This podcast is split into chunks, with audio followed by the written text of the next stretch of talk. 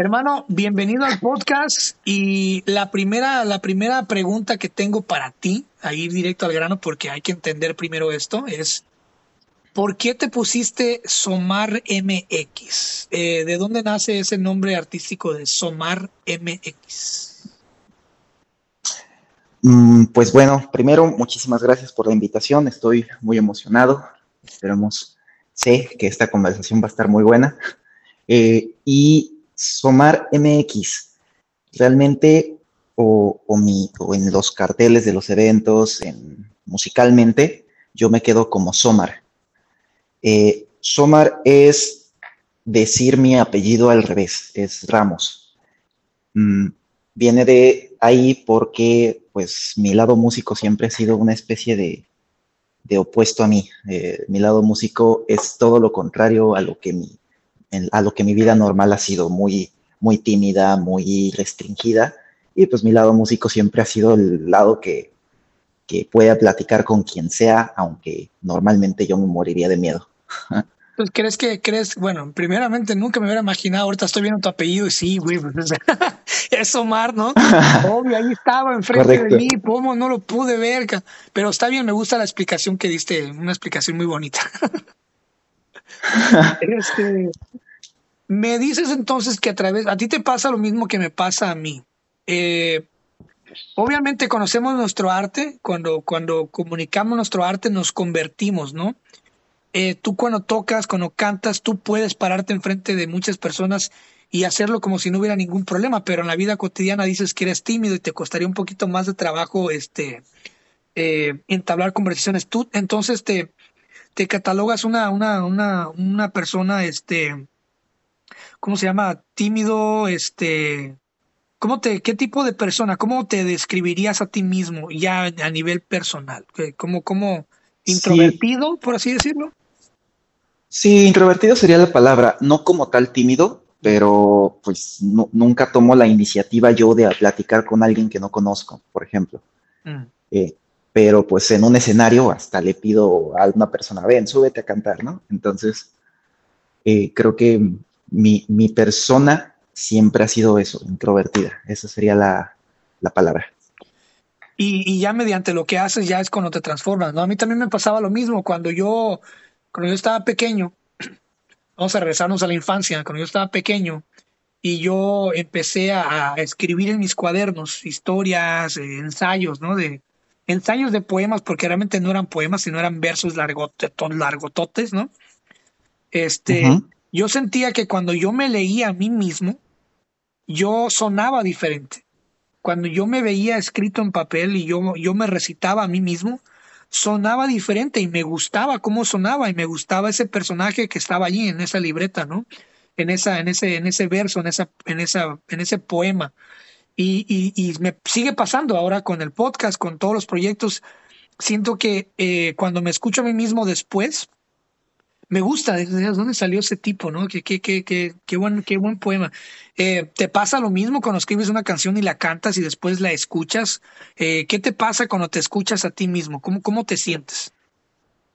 Sí, correcto. Mira, principalmente por todo el tiempo que llevo haciendo esto, la práctica me ha, me ha dado, pues, bueno, va a resultado siempre en mejoría. Y entonces, pues simplemente un día volteas hacia atrás y pues piensas, ¿cómo, cómo es que yo pude hacer esto, no? A fin de cuentas, mm, sí, tras, conforme va pasando el tiempo, cada vez me sorprendo más yo mismo. Simplemente es eso. Eh, ¿Cómo fue? Hay una historia ahí que la verdad me gusta mucho porque, pues al igual que tú, yo creo que tenemos dos grandes influencias, a lo mejor tenemos más, ahorita vamos a descubrirlo, pero eh, Alejandro Filio eh, también para mí es una gran influencia eh, durante, pues básicamente mi infancia, mi adolescencia. y veo por ahí que tu papá creo que le regala un disco a tu mamá y tú empiezas a escuchar estas canciones de Filio cuando estabas muy pequeño y te pierdes en las melodías, ¿no? Te, cuéntame un poquito de eso, ¿cómo, cómo fue esa primera experiencia de escuchar trova, ¿no? Ah, correcto. El, justamente por su cumpleaños le regalan este disco a mi mamá de Alejandro Filio. El disco se llama Pionero de Guerra. Oh, buenísimo. Y pues, bueno, básicamente yo era un niño, ¿no? O sea, según recuerdo, si acaso tendré 10, 11 años en ese momento. Y pues naturalmente empieza una canción, la primera se llama Comandante en ese disco. Pues, entonces le pones un disco a un niño de trova y la canción no es como de esta trova contemporánea que habla un poco más de amor. Es una canción que habla de protesta, que habla del Che Guevara. Eh, yo no entendí nada. O sea, en ese momento no sabía de qué estaba pasando, no sabía qué, de qué trataba la canción, pero eh, la guitarra inicial, el ritmo, lo que te hacía sentir en ese momento, o sea, esa, esa emoción eh, es lo que dijo o, lo que me orilla a decir en ese mismo año, eso fue en septiembre, eh, para Navidad quiero una guitarra, ¿no? quizá, no, no lo sé, mm, pero quizás sin ese disco, pues yo jamás hubiera agarrado una guitarra, quién sabe. A mí lo que me pasó lo mismo fue con Silvio Rodríguez. Yo, cuando llego a México por primera vez, con cero español, eh, lo primero que escucho cuando me subo al carro de mi hermano, que mi hermano mayor es mucho mayor que nosotros, este, ella tenía 28 años cuando yo, yo llego a México a los 10. Este, y lo primero que escucho es, es una voz muy bonita, una guitarra. Y escucho muy, y recuerdo muy bien la tonalidad del Dije, wow, y se me quedó. Y es ojalá. Y cualquier persona que escuche es el es ojalá, ¿verdad? Luego, luego. Y esa fue la primera canción que yo escuché de Silvio, y obviamente pues no sabes español, igual estoy chiquito, igual como tú, lo primero que escuchas es la, el, el ritmo, ¿no? La tonalidad. Y yo me acuerdo que fue muy magnético escuchar ese dije yo, wow, qué chido se escucha como si fuera un péndulo, ¿no? Que está, o una, una, como una onda sonora que va para arriba, para abajo, para arriba, para abajo, ¿no? Y eso fue lo que se me quedó y desde entonces quedé fascinado con, con Silvio Rodríguez. Después escuché más, fui conociendo, hablando español y utilicé sus canciones para, eh, sus letras para ir ensayando mi español también. Y, y qué chido. ¿Qué, ¿Qué otras influencias tienes dentro de la trova? ¿Qué otras influencias grandes, mm. grandes tienes tú en, en, en, tu vida? Mm, justamente conforme fui conociendo más a partir de ese día que, conocí que existía la trova, eh, empecé con Alejandro Filio, Fernando Delgadillo y Edgar Oceransky. Eso era lo que más escuchaba en mi casa, eh, bueno, por el lado de mi mamá.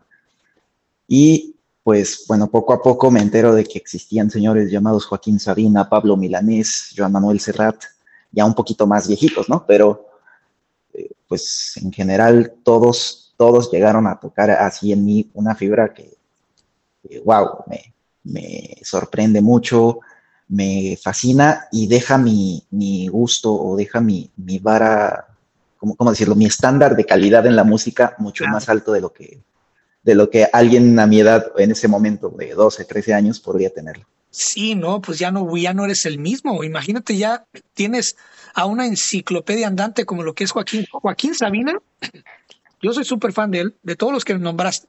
Joaquín Sabina es un universo en sí, ¿eh? o sea, es meterte a una academia grandísima. Este, lo que tiene Joaquín Sabina es, es, una, es un dominio de la lengua española grandísimo, que no, no, yo no he visto que nadie, nadie le llegue. ¿eh? Eh, en la retórica en sus frases, hay una frase que me encanta muchísimo, que es de una canción que está media random, pero es como biográfica, se llama Viudita de Clicot, al final, la frase, la frase con la que termina esa rola es excelente. Dice, mi manera de comprometerme fue darme a la fuga, ¿no?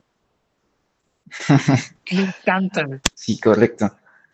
Sí, mm, bueno, por ejemplo, creo que de Joaquín Sabina la canción que más me gustó fue una que se llama Contigo. Ah. Este, y pues no sé, o sea, volvemos a que ahora, pues, este género pues, ya se, concentra un poco más en canciones de amor, ya no nace de una canción de protesta, pero pues, de, y, y, esas son, me fueron más fáciles de entender, las canciones que hablaban de amor o de desamor o de amistades.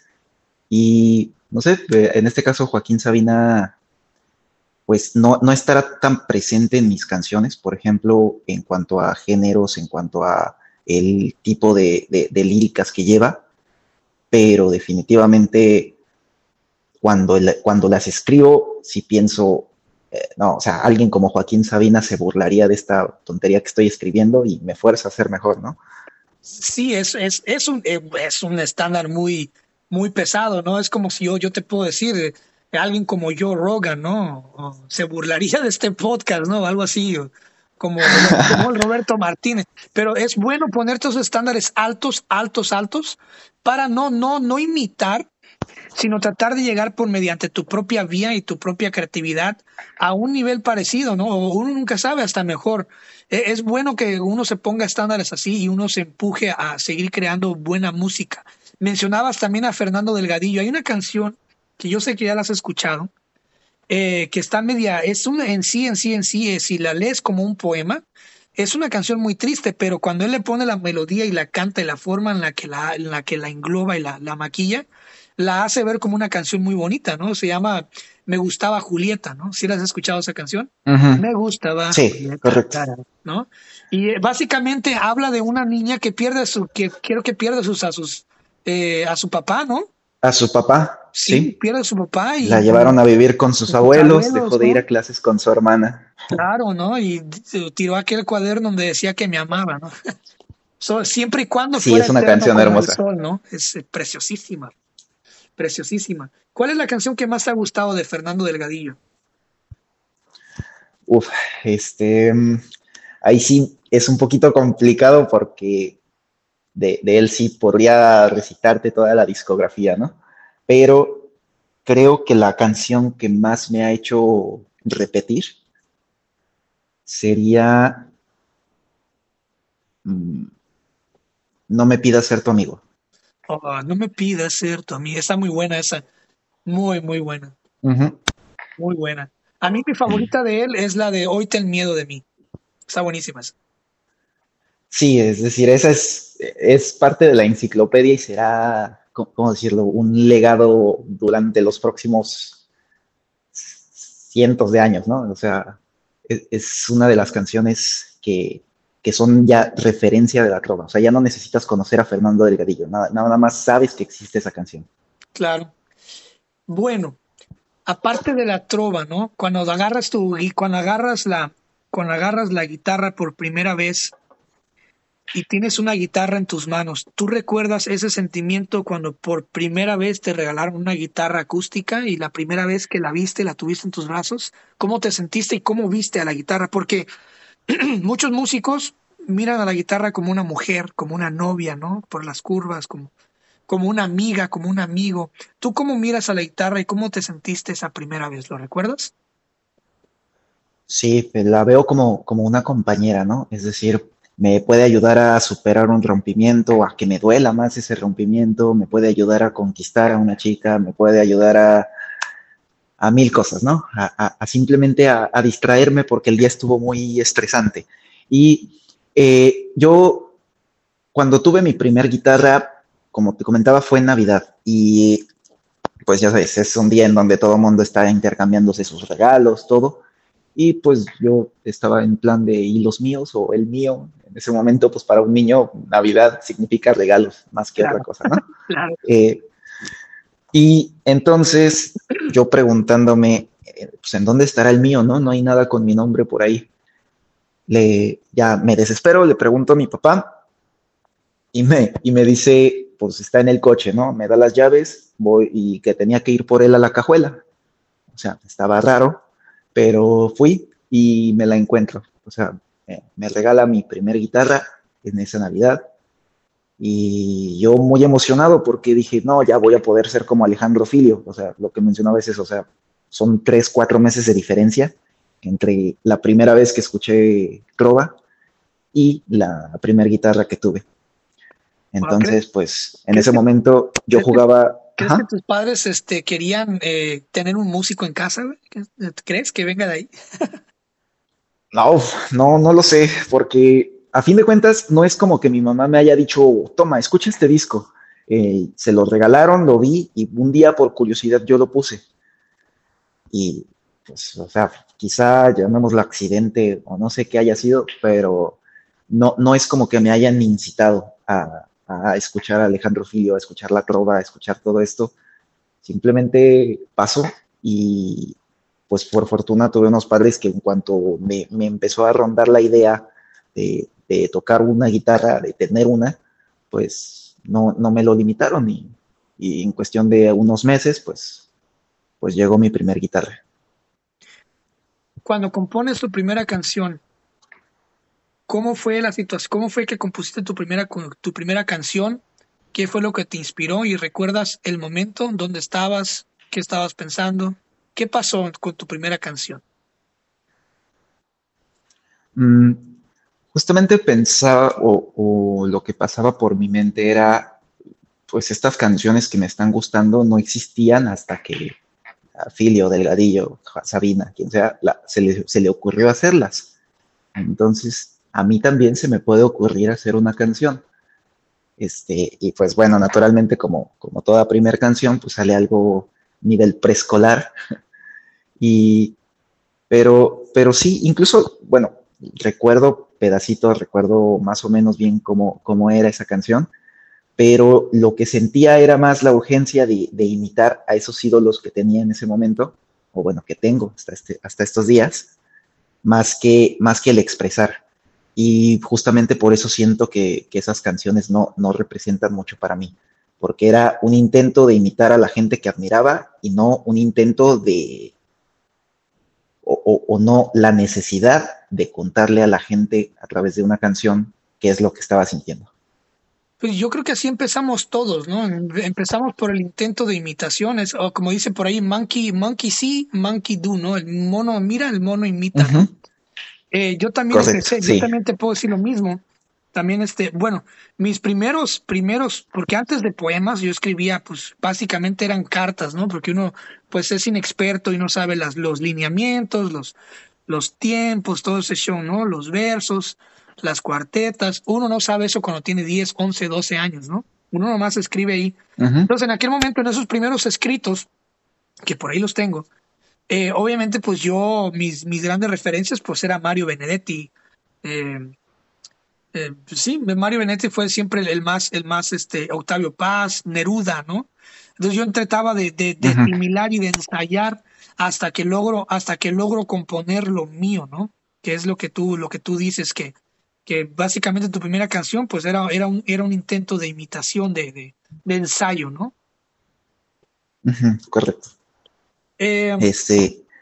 Uh -huh. Sí, sí, dime, dime, elabora, elabora. Justamente eso, eh, no, no, no, no, sentía necesidad de contar una historia en ese momento, pues que no, no se me hubiera ocurrido cualquier cosa. Este, imitar me ayudó en sentido de, ok, tengo este recurso para que en algún momento, en alguna canción, se puede usar para hacer algo similar, ya sea en la guitarra, ya sea líricamente, este, pero creo que fue, no sé, unos cinco o seis años después de, de, estos días que te cuento de mi primer guitarra, cuando dije, pues vamos a, a empezar a trabajar en serio, vamos a, o, o, sea, ahora sí ya tengo cosas que platicarte y ya tengo la, el, la confianza suficiente para decirte esto ya está sonando bonito, ¿no? Logras, logras tocar la guitarra, logras componer y ahora ya tienes los dos elementos para crear canciones. Eh, ¿Cuándo fue la primera vez que te enamoraste? ¿Cómo te fue? ¿Y cómo influyó eso en tu vida, en tu vida sentimental? Porque veo que eres un músico muy sentimental, muy eh, que habla mucho del amor. Hasta ahorita lo que he visto hablas mucho del amor. Eh, y yo también hablo mucho del amor y sé cuánto impacta el amor en mi vida y cuánto me ayuda y, me ha ayudado a crear cosas muy bonitas. ¿Recuerdas esa primera vez que tu corazón latió por alguien y, y, cómo fue que afectó el desenlace de, tu persona como músico? Mm, sí, sí, creo que todo mundo lo puede recordar, ese, ese primer amor, pero uh, me ayudó muchísimo porque me, me, dio a probar un sentimiento, ¿no? Me, me, me enseñó, eh, pues, cómo, cómo, eso, cómo se siente. Y pues por fortuna, o, no, no, sé cómo llamarlo, por suerte también, eh, me pasó por la cabeza o empecé a pensar, quizá la gente que quiera escuchar esta canción no le interese saber cómo eh, el, ambiente exacto en el que conocía a esta persona. Le interese saber, o, lo que le va a interesar saber es cómo me sentí en ese momento. Si, fue, si, si la canción dice en una cafetería en la calle tal, quizá no.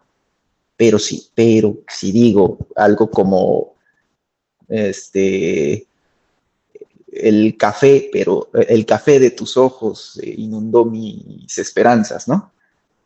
ahí cualquier persona se puede sentir identificada, pues porque va a sentir algo similar en su primer amor. Entonces, eso siempre lo he procurado, componer no para mí, sino para el sentimiento. Claro. Que tus canciones logren ser entendidas de muchas formas, ¿no? O dedicables para muchas situaciones. Correcto. exactamente eso. Eso es un arte un poquito difícil de lograr, ¿eh? este, sobre todo cuando es cuando escribes o, compones, o escribes en sí, o sea, compones una canción, siempre es, es, una batalla constante en, no, en no reflejarte en tu arte, ¿no? En no ponerte ahí. Sí, es decir, hay algunas, hay, creo que tengo hasta el momento dos canciones que, que sí hablan de un panorama en específico, pero esto es porque así lo tenía que contar, ¿no? O sea, no, no puede ser de otra manera, así me gustó y así se queda pero para lo regular o en las canciones que ya hablan más como, como, que ya no me interesa tanto la historia, sino el cómo me sentí, pues hago todo lo posible pues, por no describir una escena o por no mencionar un panorama en específico, que tanto la persona que se enamoró en la playa como la que se enamoró en, en la esquina de su casa, este, puedan, puedan sentirse identificados con esa misma canción.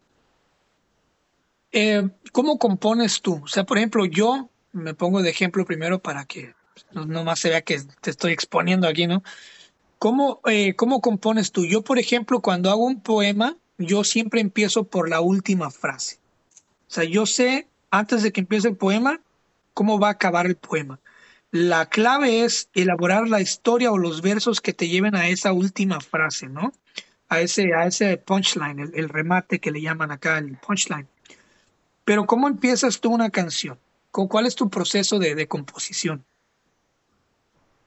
Mm, depende. Hay veces en las que sí tengo que eh, empezar por, por la letra, porque ya tengo de verdad una idea muy, muy plasmada. Ya nada más es cuestión de ver cómo ponerle música. Em, cuando empiezo por la letra, lo que hago es escribir ideas, escribir frases, escribir, mm, pues sí, varias oraciones, aunque no tengan coherencia, incluso solo palabras, y ver cómo las puedo ir usando en, versos, ya cuando, son muy, muy cortitas las frases, son solo palabras, pues incluirlas en un coro. Eh, pero lo primero que hago siempre cuando empiezo por la letra es una lluvia de ideas. Es, mm, prefiero después preocuparme por cómo acomodarlas antes de que se me olvide lo que quiero decir en este momento, ¿no? Entonces, escribo todo y a ver cómo lo acomodamos después, pero esto que acabo de escribir, esto que se me ocurrió, es lo que tiene que decir la canción. Bueno, después llegas y haces un álbum que se llama Quemarropa. Cuéntame, cuéntame de esas canciones, cuéntame de ese proyecto, ¿por qué le pones así? Eh, cómo fue eh, meterte a un estudio de grabación y hacerlo. Este, y después quisiera que me aclararas unas frases de unas canciones, si fuera posible. Pero cuéntame ese proyecto de A Quemarropa. A Quemarropa es. Mm, bueno, el álbum se gana el nombre por una de las canciones que así se llama, que es justamente la canción que más me hace sentir. Es una, una canción eh, que tiene historia, pero pues, lo que te mencionaba, o sea, no, no menciona específicamente lo que pasó, simplemente el sentimiento y, siento que en esa canción, al menos a mis capacidades, a mi conocimiento actual en este ámbito, eh, creo que con esa canción me, me, superé a mí mismo y de ahí hacia adelante, ¿no? Em, El disco empieza o, nace con, una recopilación de canciones que en ese momento sentía, esto ya lo necesito sacar, porque o, algunas ya eran un poquito viejitas, algunas simplemente en memoria porque la gente empezara a escucharlas. Y como tal es un disco muy, muy, muy básico. Es un disco con pura guitarra y voz y se acabó. Ahora sí que como era la trova viejita, ¿no? Eh, me meto a un estudio, pues realmente así, muy básico, por, por eso mismo, porque ya me urgía sacarlas, le digo, vamos a grabar la guitarra, luego grabamos la voz, las, las mezclas, fin. Pero eh, el disco sale como una urgencia, o sea, ¿cómo, decirlo? En ese momento la idea era, sacas el disco, por eso se llama volumen 1, porque va a haber un volumen 2 mm, ya mejor producido, ya tiene baterías, ya está grabado el bajo, una canción tiene una trompeta, por ejemplo. Mm. Y pues este disco volumen 1, o, o le pongo volumen 1 para que se entienda que viene algo más. Porque este volumen 1, al ser muy básico, la idea principal era, ve escuchando mis canciones, las aprendiendo y no te preocupes, va a venir algo mucho mejor. Eh, el problema, o con lo que me contaba, era que una pandemia, un, virus se iba a meter en medio de, ese plan.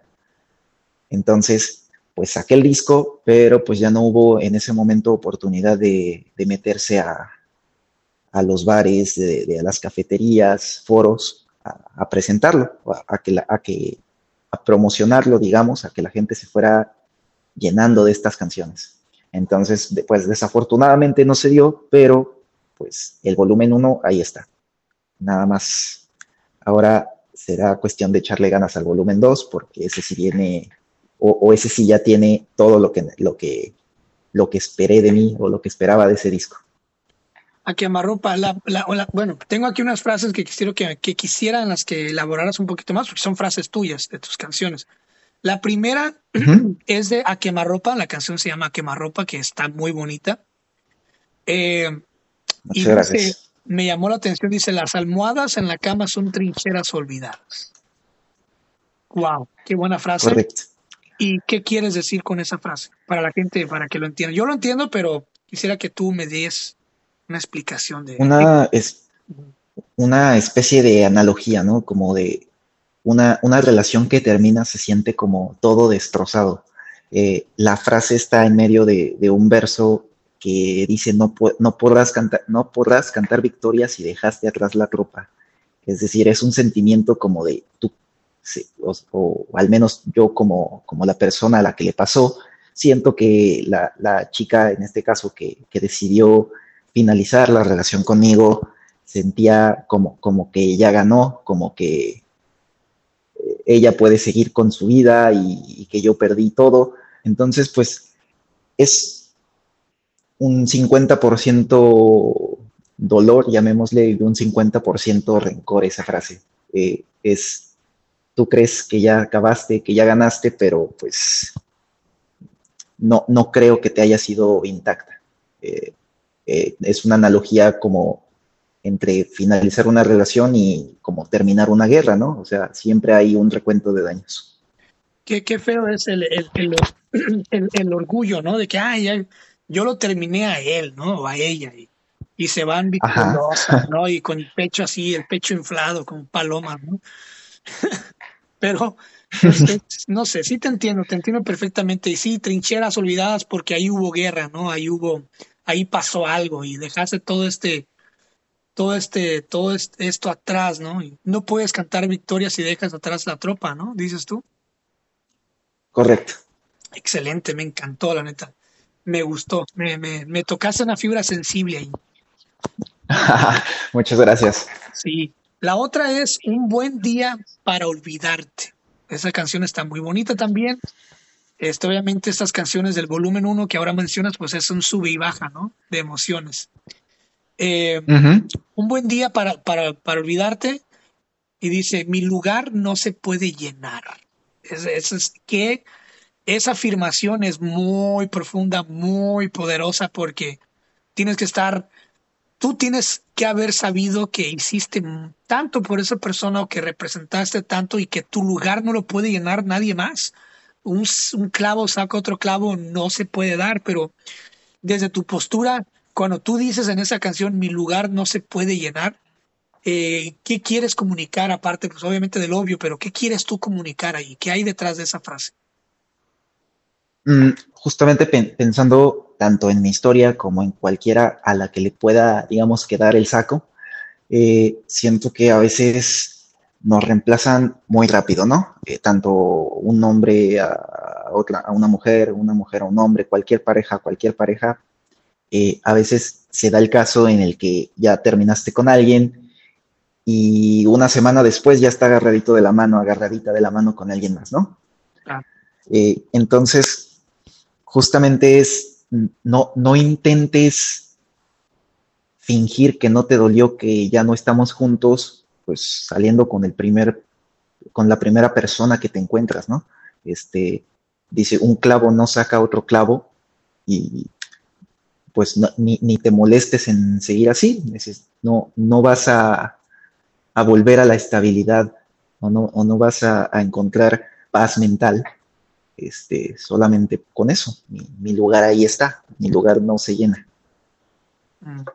Y es que eh, sí, se intenta, es lo primero que hacen cuando, cuando ya sea que, lo primero que hacemos todos, todas, ¿eh?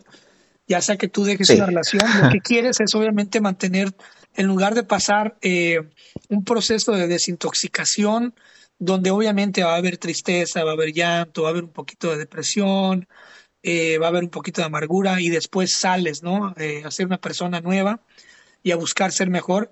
Mucha gente lo que hace de manera muy tóxica, güey, es dejan a una persona inmediatamente, como dices tú, al primer baboso que se pasa, a la primera babosa, ¿no? Se van con ella, eh, esperando que mediante la compañía, una compañía banal de descubrimiento rápido, puedas salir, e, evitar ese, ese, ese trago amargo de, de, la desintoxicación, ¿no? A veces desde ahí donde viene esa frase de un clavo saca otro clavo, es, es, no, no es cierto, realmente no es así. Lo que pasa es que son personas que son demasiado cobardes para enfrentar una desintoxicación, una purificación, y lo que hacen es llenar ese hueco con alguien más que no tiene nada que ver, que no tiene el mismo valor de persona, que no tiene los mismos valores, que no tiene las mismas capacidades, las mismas eh, atenciones, ¿no? De la misma caballerosidad. Le pasa mucho a las mujeres, güey. De que a mí me pasó, a mí de hecho me pasó, de que de repente se van creyendo de que todo lo que tú proveíste lo van a encontrar con alguien más y no es así. De repente, ¿qué es lo que pasa? Llegas con otra persona, ya no te abre la puerta, ¿verdad? No te pregunta cómo estás, no te pregunta cositas, no, no te pasa los dedos por el pelo, no, no te dice cositas que te, guste, te gustaban que te dijeran, ¿no? De repente ya no es igual de no te, no te arrima la silla, no te saca la silla para que te levantes, no te limpia la mesita antes de que te sientes, no, no, no anda cuidándote como te cuidaba el otro, ¿no?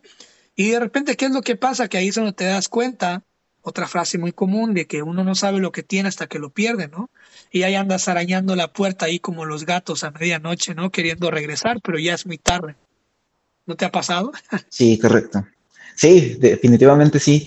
Eh, incluso, bueno, no estoy en contra, no estoy o no, considero que en todos los casos sea algo malo inmediatamente eh, adquirir, digamos, por así decirlo, una nueva pareja. Claro. Eh, pero, pero lo malo está no, no en el tiempo que, en, que, en que tardes en, lo malo está en que estás o, en tratar de reemplazar a la anterior con una nueva.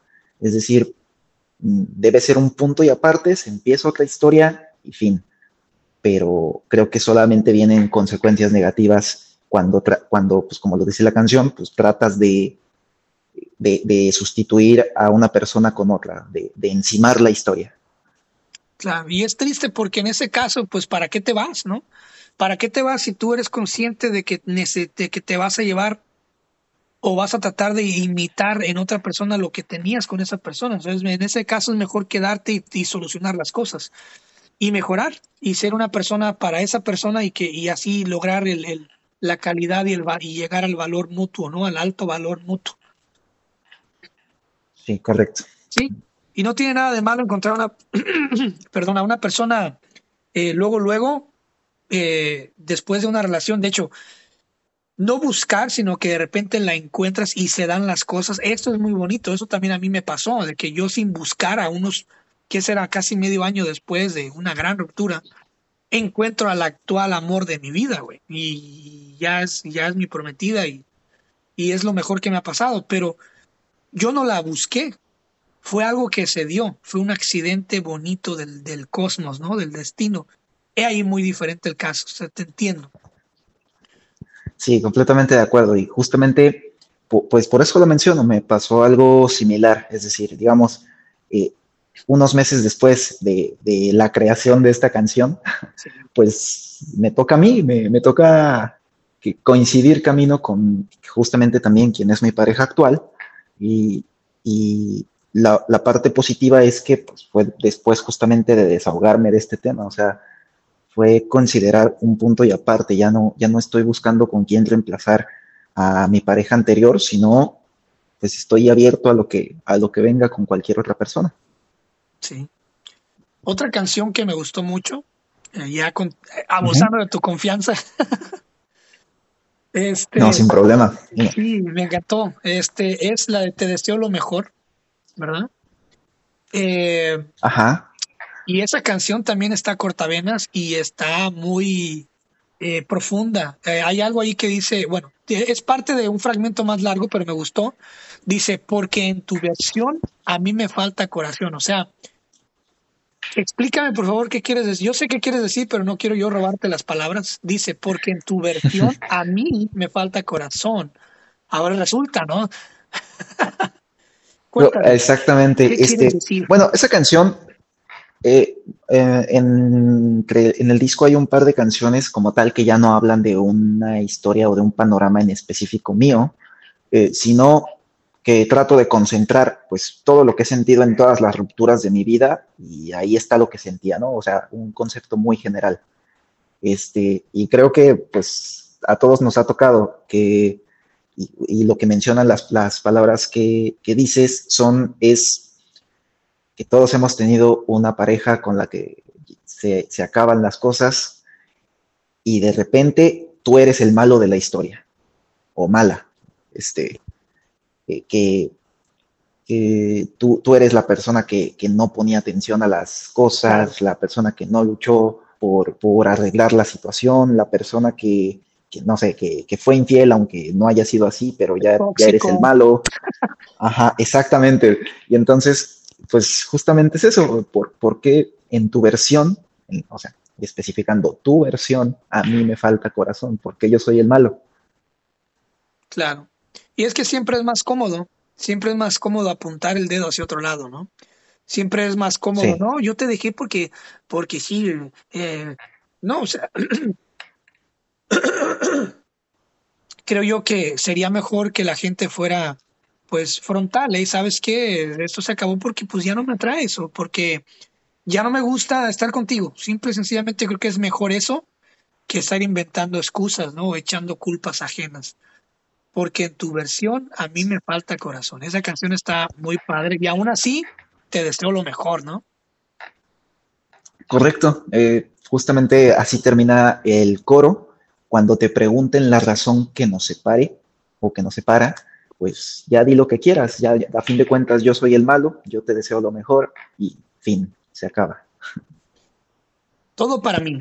Esa canción tiene más líneas, tiene más frases, pero en, en enfrascas algo y, lo repites mucho en la canción, que cosa que está muy chido, muy profundo, es lo eres todo para mí. Eh, ¿Tienes alguien en tu vida ahorita, ya mencionaba sobre pareja actual, pero ¿tienes algo o alguien en tu vida que en este momento, en este momento en el que grabamos, lo es todo para ti? Sí, correcto. Eh, en este momento sí ya está esta persona conmigo. Eh, llevo tres años y algunos meses de relación. No, eso ya huele a boda, ¿eh? Estoy aquí amarrando. muy, muy pronto, muy pronto, pero Estoy aquí que, que no te escuche, que luego salen ideas. este, este, pero sí, justamente ya, ya hay una persona como tal y pues mm, aunque como tal esa canción nace antes de conocer a esa persona, pues es lo, bonito de escribirle a los sentimientos, ¿no? Que, pueden ser aplicables de, hacia cualquier lado que te haga sentir eso mismo, no, no necesariamente una situación o una persona en específico. Pero define, define la palabra todo en tu, en tu punto de vista. O sea, cuando tú dices tú eres todo para mí, ¿cuál es tu todo? ¿En dónde, en dónde enfrascas tu todo? ¿Qué quieres decir con lo eres todo para mí? ¿Cuál es tu todo? Mm, creo que como tal lo, lo que generalizo como un todo y un poquito escondido en el contexto de la canción es mi tiempo, porque pues a fin de cuentas aplica para todo mundo el tiempo aquí es finito. Y el hecho de, prestarle a una persona, bueno, no prestarle, de, otorgarle a una persona cualquier minuto, cualquier segundo de tu vida, y más aún a una persona a la que también le estás dando, pues básicamente, pues, mm, o, estás creando, compartiendo momentos con esa persona, eso ya es, al menos en mi opinión, eso ya es dar todo, ¿no? Es entregar cuerpo y alma, entregar la mente, entregar el corazón, como, como quieran verlo. Y el, en mi opinión, el dar todo es eso, dar, dar tu tiempo, compartir tu tiempo limitado en esta vida, en esta tierra, con una persona, eh, es lo más importante. Sí, porque todo, yo, yo una vez escuché una frase de, de, Robbie, Williams, eh, Robbie Williams eh, que dice que, que todos, somos, todos somos millonarios. Y le preguntan, bueno, sí, pero es que no todos tienen castillos y eh, no, es que todos tenemos la misma fortuna. Todos tenemos 24 horas. ¿Entiendes? Todos somos millonarios. Entonces, entregar tu tiempo a una persona y estar con esa persona y compartir la realidad, yo creo que es lo más profundo y significativo porque estás compartiendo algo que no se va a volver a repetir, que es el tiempo, ¿no? Sí, correcto. Eh, la canción justamente también menciona, te hago entrega de mi vida, de mis sueños y mi voz. Eh, en este caso, eso ya aplica quizá únicamente para mí o para cualquier escucha que también cante. Este, o sea, básicamente algo a lo que tengo tanto afecto como pues, podría ser cantar, pues básicamente está a tu disposición, ¿no? eso, es, eso para mí ya, ya es entregar tanto, entregar mucho. ¿Cómo separas tu realidad con la otra realidad. O sea, porque, por ejemplo, yo cuando estoy en el podcast, cuando me meto aquí en esta cabina que tengo aquí donde grabo, me meto a una, a una cápsula. Es una cápsula donde estoy hablando contigo, ¿no? Y fuera de esa cápsula, todo lo que esté pasando se queda fuera de esa cápsula. Haz de cuenta que este espacio, para mí, yo cierro la puertita y este es sagrado. Es un pierdo noción de todo el tiempo pierdo noción de todo. Lo único que tengo enfrente de mí es mi pantalla grandota donde tengo mis datos de, de lo que estoy hablando con esa persona y la voz de esa persona en mis orejas y es todo. Y, y separo lo que esté pasando afuera y lo dejo afuera. ¿Tú cómo, cómo, cómo separas tu vida y la música? Porque tú dices, no, es que la música es mi vida. No, la vida es tu vida. La música es tu música, es lo que tú haces, es tu creación.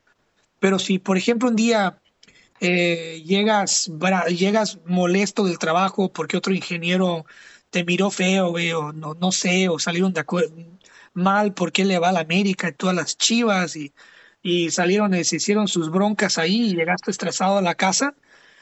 Este, pero sin embargo, te sientas a componer. ¿Cómo le haces para que ese estrés, ese cansancio, ese, esa frustración no se, no se filtre en tu música, en lo más puro que es tu creación, ¿no?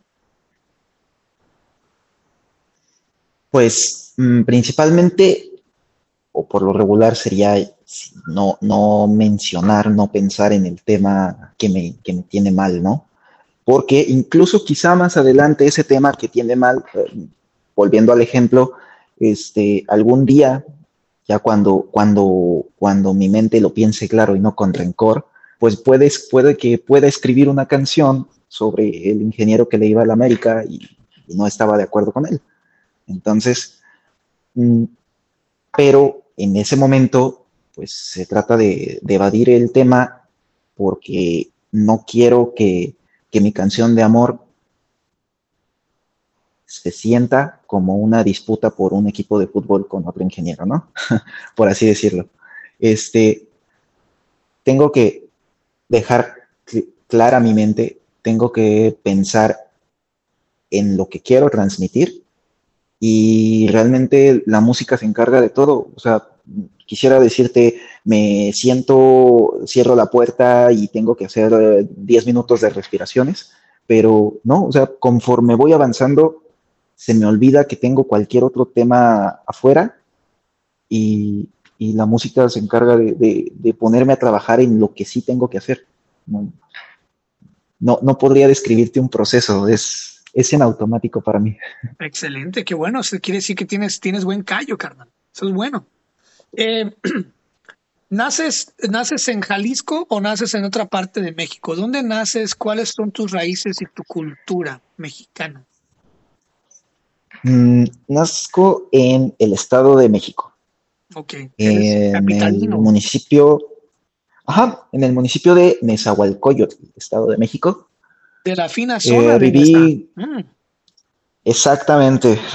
no, realmente solo nací ahí. Eh, bueno, también por ahí, no, no sé quién ubique la zona de Chalco, Tlalmanalco, esos lugares son municipios del Estado de México, pero ahí es en realidad en donde viví básicamente hasta, la, hasta terminar la secundaria.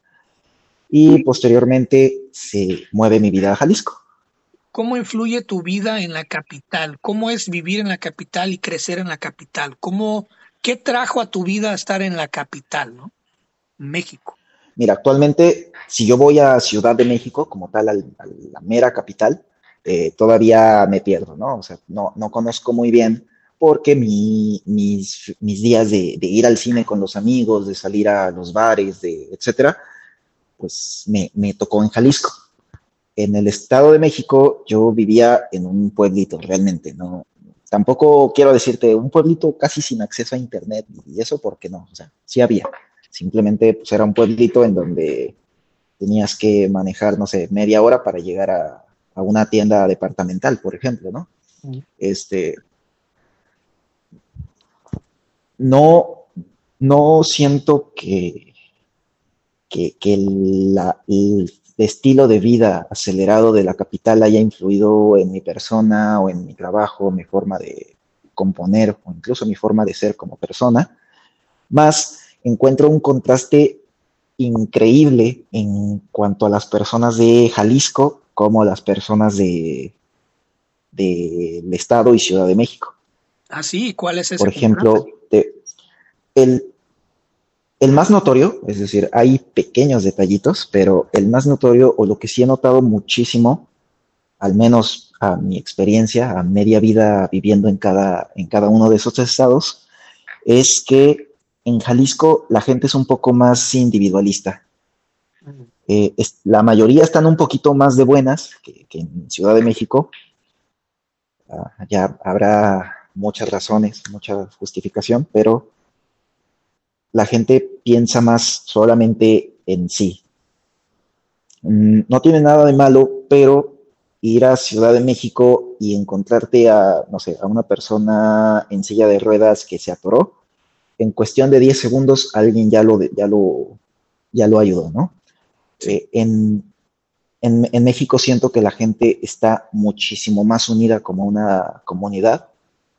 Eh, digo, no, puedo generalizar, no puedo decir que toda la gente es así, pero al menos viéndolo como, como una gran masa, en México sí siento que la gente es muchísimo más unida, pero es mucho más fácil encontrar a gente de mal humor. En Jalisco es viceversa. Eh, a mi parecer, esto lo, aclaro muchísimo, a mi parecer y a lo que yo he visto, en Jalisco es mucho más individual el asunto, o sea, tú tienes un problema, es tu problema y no me metas a mí. Pero pues la gente suele estar de mejor humor ahí. Qué, qué, qué curioso, ¿no? Yo, a yo confieso que a la Ciudad de México nunca he ido, quiero ir, obviamente voy a ir, pero a Guadalajara sí he ido muchísimo Zapopan, Tlaquepaque, pueblitos así. Y sí, te, te, doy toda la razón, ¿eh? Te doy toda, toda la razón. Y es que a lo que yo he visto, la gente en Jalisco eh, se preocupa mucho de la imagen, ¿no? La imagen, el estatus. El, el, el, La carrera interminable hacia el estatus. Todos buscan llegar al estatus, ¿no? Y eso genera presión. Eso sí, definitivamente. Mm, sí, pero en teoría, pues lo único que, o, más allá de generar este estatus, pues simplemente vuelve hasta cierto punto más pesado vivir en, Jalisco, en este caso. Sí, se siente eh, Pero, pero pues digamos también les concedo su punto del estatus porque realmente es un lugar muy, muy bonito. Eh, no, es peligroso a veces hablar como en, en aspecto, en carácter general, porque pues siempre hay unas excepciones, ¿no? Sí. Pero pues en general, al menos en, este caso, yo estoy enamorado de Jalisco. Si tuviera, si, si solamente tuviera opción de vivir en Estado de México, Ciudad de México o Jalisco, pues sí me quedo en donde estoy actualmente, bueno, en Jalisco en este caso pero pues, no sé, disfruto muchísimo de, estas diferencias que hay y cómo tienes que adaptarte para poder estar cómodo en donde sea, en donde sea que, decidas estar. Sí, estamos igual. De hecho, yo en, Jalisco es donde yo voy a, este, a comprar mi residencia para mi retiro muy pronto. Entonces, sí, yo también estoy, en, yo amo Guadalajara, amo Jalisco, pero sí tiene sus cosas. Y hablando de Jalisco, obviamente Guadalajara, por ejemplo, eh, es una ciudad donde hay muchísimo bar, eh, se da mucho lo que es eh, la onda de la música en vivo, de las bandas, de los teatros. ¿Cómo te ha ido a ti en Jalisco? ¿Te, te, te, gusta esa temática? ¿Te miras haciendo, volviendo a tocar ahora que ya se puede, volviendo a tocar en los barecitos, promocionando tu disco? ¿Qué es lo que viene para ti en los siguientes, en el siguiente año, por así decirlo? Este, sí, honestamente abandoné un poco el tema de los eventos eh, este, este último periodo de tiempo por el tema de la grabación o de, la producción del siguiente disco. Lo que pasa es que si a mí me pones a tocar o me pones a experimentar con público y escenario, voy a terminar sacando 10.000 ideas nuevas, que es lo único que van a hacer es retrasar el, eh, el, el estreno del siguiente disco, ¿no? Entonces, pues lo que decidí fue simplemente concentrarme, sacarlo y ya que lo tenga afuera, nos vamos a, tocar. Pero, este, realmente disfruto muchísimo los escenarios en Jalisco. Hay aproximadamente tres, cuatro bares, cafeterías, eh, microforos, en donde disfruto muchísimo tocar, o disfruté en este caso porque hay un par que ya no existen. Este, y pues recientemente se abrieron un par que también no, no, no tardo en irme a presentar, eh, a decir, aquí estoy, quiero tocar, por favor. Sí, claro. Pero en general, no sé, el tocar en una cafetería, digamos, aunque, aunque haya uno que otro mesero ahí pasando con, con, una taza, ¿no? Este, se, lo disfruto muchísimo. en primer lugar va a estar chido tu regreso porque ya vas a tener un repertorio, no sé cuántas canciones vayan a ser del, volumen 2, si quieres no me digas, pero ya por ejemplo vas a tener ya vas a tener un repertorio para por lo menos tocar una hora, ¿no? Sin parar. Entonces, por esa parte va a estar chido tu regreso porque ya tienes el volumen 1 y ya con el volumen 2 pues ya va a estar, ya tienes tu hora bien bien bien centrada ahí. Y sí, una vez me presenté en un café y haz de cuenta que miro cuando estoy dándole el poema más bonito de la noche, suena una, suena una licuadora, ¿no? Yo así como que, fuck. Sí, sí ha pasado. no, puede ser. Y yo pues profesional, ¿no? Tratando de no salirme, pero adentro de mí dije, fuck, man. Sí, súper de acuerdo, también me ha pasado, pero lo compensa el hecho de que puedes estar con el público a, cinco pasos tuyos, ¿no? Eh, y, y, el ver cómo, cómo alcanzas a conectar o cómo, aunque, aunque no te conozcan, porque también me ha pasado que, pues va gente que pues, no tiene idea de, mi trabajo, no tiene idea ni de quién soy, este, pero el hecho de, que dices, no sé, por ejemplo, alguna de las frases que hace un momento mencionábamos que, te habían gustado de las canciones del disco, pues ya estás tocando esa parte y de repente voltean, ¿no? O sea, esa sensación me gusta muchísimo y el ambiente íntimo que crean las cafeterías o bares, eh, no es, eh, lo, agradezco mucho, me, me gusta demasiado. Y es bonito porque también pues estás allí con ellos frente a frente y de repente pues ya te mandan tu cervecita, ¿no? Te mandan tu vino. Una vez acabé, acabé pero mal, ahí en Guadalajara, este, porque el recital duró una hora, ¿no? Pero yo, yo llegué una hora, llegué una hora antes, desde una hora antes. Entonces, ese fue en el, um, fue en el Centro Cultural Bretón, creo un lugar muy bonito, sí. Sí, muy bonito, y yo creo que lo conoces. Y llegué y había una banda, había una banda antes, creo que se llamaba La, la Cáscara, algo así. una banda instrumental muy bonita. Y llegué una hora antes y estaban tocando ellos y yo seguía. Y obviamente había mucha gente ahí que me conocía, amigos de amigos o gente que en sí me conocía de las redes sociales. Y haz de cuenta que estoy en la mesa y de repente me llega una copa de vino, ¿no? Ah, muchas gracias. Y volteo así a agradecer de repente me lleva y me llega un shot de tequila y dije, ah, pues véngase, ¿no? De repente me llega una cerveza, de repente me llega otra cerveza y luego subo al escenario y ya cuando iba para arriba ya me sentía medio mareado, güey. Durante el, recital me llegaron otras tres cervezas. Toma, güey, te la mandaron. No, hombre, esa noche acabé mal, acabé muy mal. Amanecí en... ¿Dónde fue que amanecí? Amanecí en este... Amanecí en Chapala y no supe ni cómo llegué ahí. Pero bueno, estuvo muy padre, la verdad estuvo muy padre. Qué bonito es cuando, cuando estar aquí con la gente y que te inviten copitas, ¿no? Y te inviten, este, pues no sé, pues, bebidas, ¿no? Eso es chido. ¿Te ha pasado que te inviten tus cervecitas y así? Eh, sí, un par de ocasiones. Eh, por lo regular, procuro eh, hacerlo o tomarlo muy despacio. Este, no porque no me guste, de verdad, me encanta la cerveza.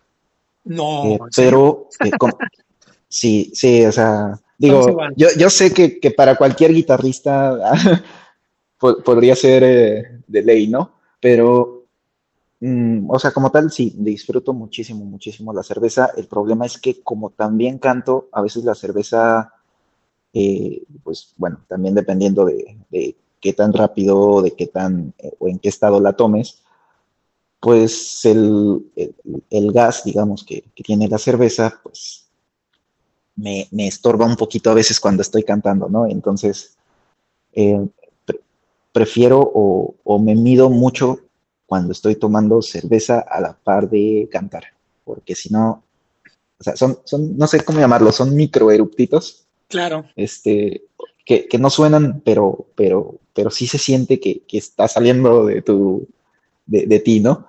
Entonces... También qué tipo de cerveza, ¿no? Eh, yo, yo lo que te yo de aquí es consejo de borracho. ok, ajá. Déjame, me pongo serio, déjame me acomodo la corbata, porque es algo muy serio. Este consejo, consejo de artista que, que ha recitado borracho es: yo te recomiendo que, que consumas, cuando vayas a, si quieres tomar y tocar, que consumas cerveza IPA. De la IPA esa, esa, cerveza tiene espuma, pero no tiene mucho gas. Entonces, de cuenta que, y también es, es un poquito eh, profunda y densa, porque tiene pues mucha cebada, ¿no? Y tiene la, la, el IPA, la cebada de la India, que lo que hace es que te funciona como un jarabe, te, te, afloja un poquito la garganta y te la calienta la garganta, las cuerdas bucales. Sin embargo, si te tomas una corona, que tiene un chingo, que aunque no tiene mucho alcohol, tiene un chingo de gas, parece un tehuacán esa madre, pues sí anda así, ¿no? de repente. Sí, justamente es eso. Eh, el detalle está, por ejemplo, eh, o sea, ahora eh, explica eso mientras estás por, o sea, mientras, mientras una persona en el público te quiere invitar a una cerveza, pues tampoco le, te vas a poner a explicar, no puedo porque esta me, va a hacer eruptar un poquito mientras les estoy cantando, ¿no? O sea, hasta, hasta mal se vería, ¿no? Mm, este, por, por lo regular, simplemente o para cantar yo disfruto muchísimo el vino tinto y eso es todo. Sí, no, yo ese día en el Bretón terminé y ya, cuando me iba bajando, bajando las escaleras, que les digo que, que pasen buen día y eran las 10 de la noche, bueno, Pero dije, bueno, no lo voy a hacer. Son experiencias, ¿no? Aprendes, aprendes. Y todos me quedaron así como que este güey va bien, va bien pedo. Pero bueno, hermano, este, ¿tienes alguna idea de cuándo vas a, liberar tu próximo disco o es algo que te vas a reservar o viene pronto? Danos una, una pista, aunque sea. Aún no tengo una fecha muy, muy clara este, se supone que ya debía haber empezado, pero justamente llevo un par de meses en Cancún ahora. Sí, ¿quién como tú? Eh, y pues, y mi estudio está en Guadalajara. Eh, digo, es un punto importante que este disco está completamente producido por mí. Este ya no es un, ya no, ya no fue irse a meter un estudio, fue mientras pasaba todo esto, fue hacer el estudio. Eso va a ser este, interesante porque es, es 100% trabajo tuyo. Correcto. Y además de que pues, se siente mucho mejor o mucho más gratificante terminar una canción que tú hiciste desde cero, que tú grabaste, que tú acomodaste los micrófonos, que, bueno, todo esto, pues te da más tiempo eh, o, menos restricciones porque ya no, no, no estás pagando a una persona que está editando día tras día. Tú lo estás haciendo y y pues te, da un poquito más de libertad. O sea, si algo no te gustó, pues lo cambias porque tienes a, tu disposición todo el tiempo del mundo, ¿no? Y en todo caso, yo creo que la primera canción, eh, el primer sencillo de este disco estará saliendo en dos meses. Uh, perfecto. Em, va a salir casi al mismo tiempo que este episodio. ¿eh?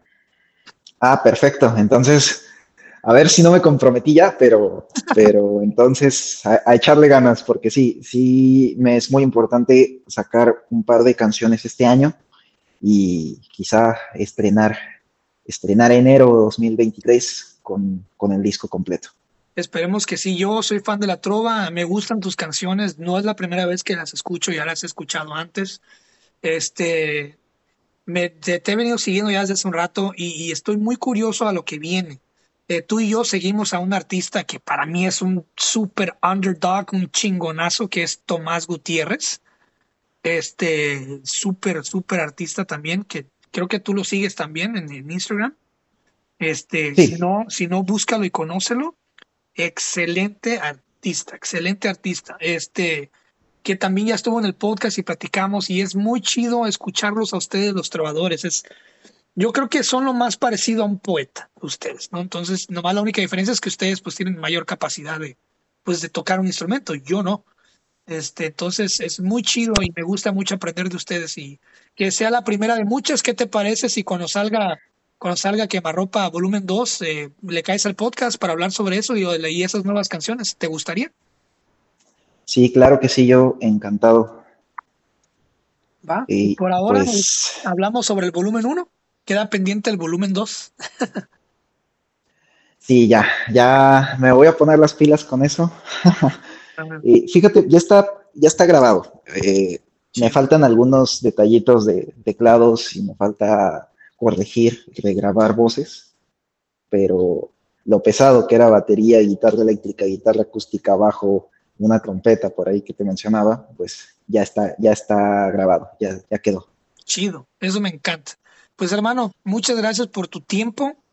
Sé que no estás, no estás en casa, estás de viaje y aún así nos dedicaste una hora para, pues para estar aquí, quedarte en la, en la prosperidad. Ya nomás cuando salga el episodio quedará compartirlo, escucharte y, tomar este episodio como una cápsula del tiempo y volver cuando esté el volumen 2 y así sucesivamente cada vez que saques algo nuevo me gustaría invitarte porque es muy chido, me encanta ver la mente de un creador, de un creador de contenido, de, un músico, de un compositor, es muy chido, es muy refrescante y pues que sea la primera de muchas. Aquí tienen mi contacto, aquí estamos.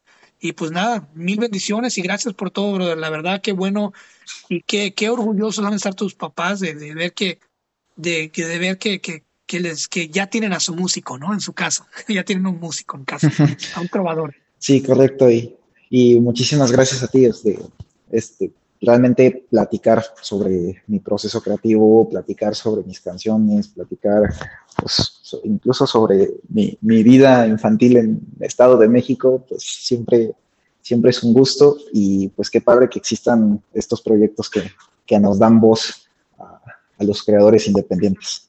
Pues muchísimas gracias, te mando un fuerte abrazo y nos vemos la próxima, bro. Claro que sí, muchísimas gracias a ti. Si te gustó esta plática del podcast, seguramente te gustará mi otro proyecto que se llama Pláticas Proféticas. Es un podcast que hago en colaboración de un gran amigo que se llama Francisco Andaluz. Es un ex militar y en este podcast tratamos temas de todo tipo sin miedo a la censura, con la única finalidad de que la pases bien, de que te diviertas, te rías, aprendas y también reflexiones con nosotros. Te invito a que nos escuches y nos busques como Pláticas Proféticas en todas las plataformas. Ahí nos vemos, te mando un abrazo, cuídate.